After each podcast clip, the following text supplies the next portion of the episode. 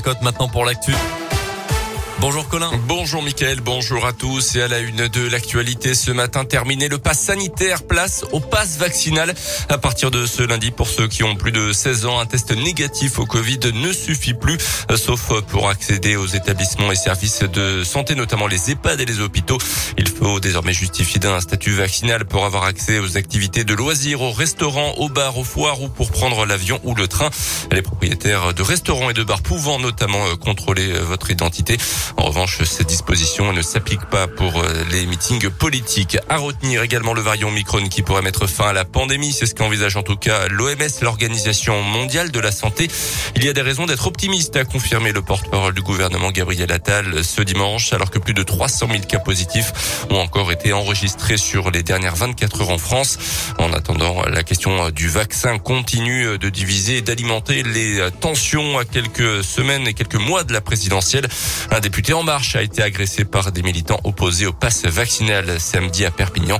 Il a porté plainte.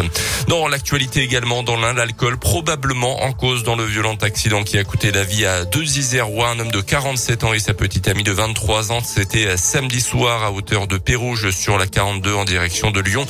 Selon les premiers éléments de l'enquête, leur véhicule aurait d'abord fait une embardée avant de percuter une rambarde de sécurité et de s'immobiliser en pleine voie.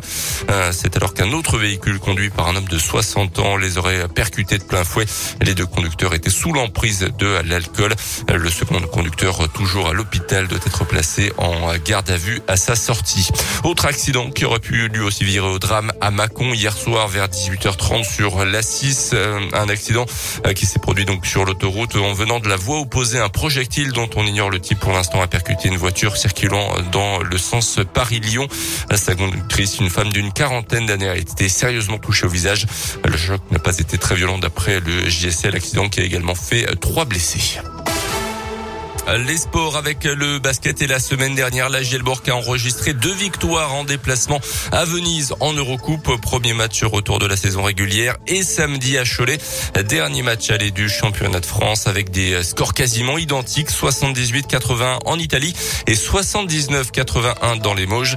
Malgré ces deux succès donc pour les Bressans, le bilan total à mi-saison en 27 matchs joués est de 11 victoires et 16 défaites d'Iberté.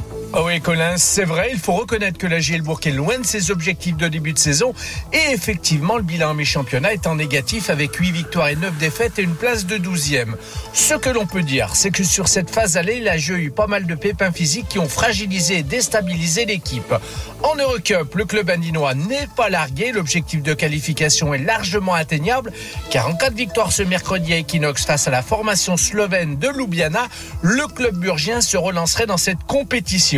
Conclusion, quelques victoires de rang, toutes compétitions confondues, permettront aux Bressans de faire une deuxième partie de saison plus confortable et viser une place dans le top 8 des deux championnats, synonyme de qualification au play-off et en huitième de finale de l'Eurocup. Merci Didier. Cette semaine, les Rouges et Blancs recevront Ljubljana, donc mercredi soir à 20h Equinox et se déplaceront euh, samedi soir. Ce sera à Dijon.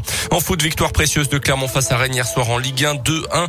Je rappelle aussi la victoire vendredi de Lyon face à Saint-Etienne, 1-0. Les Verts qui restent bon dernier du championnat. Lyon est toujours 11e. Merci beaucoup Colin Cotte. L'actu en continue.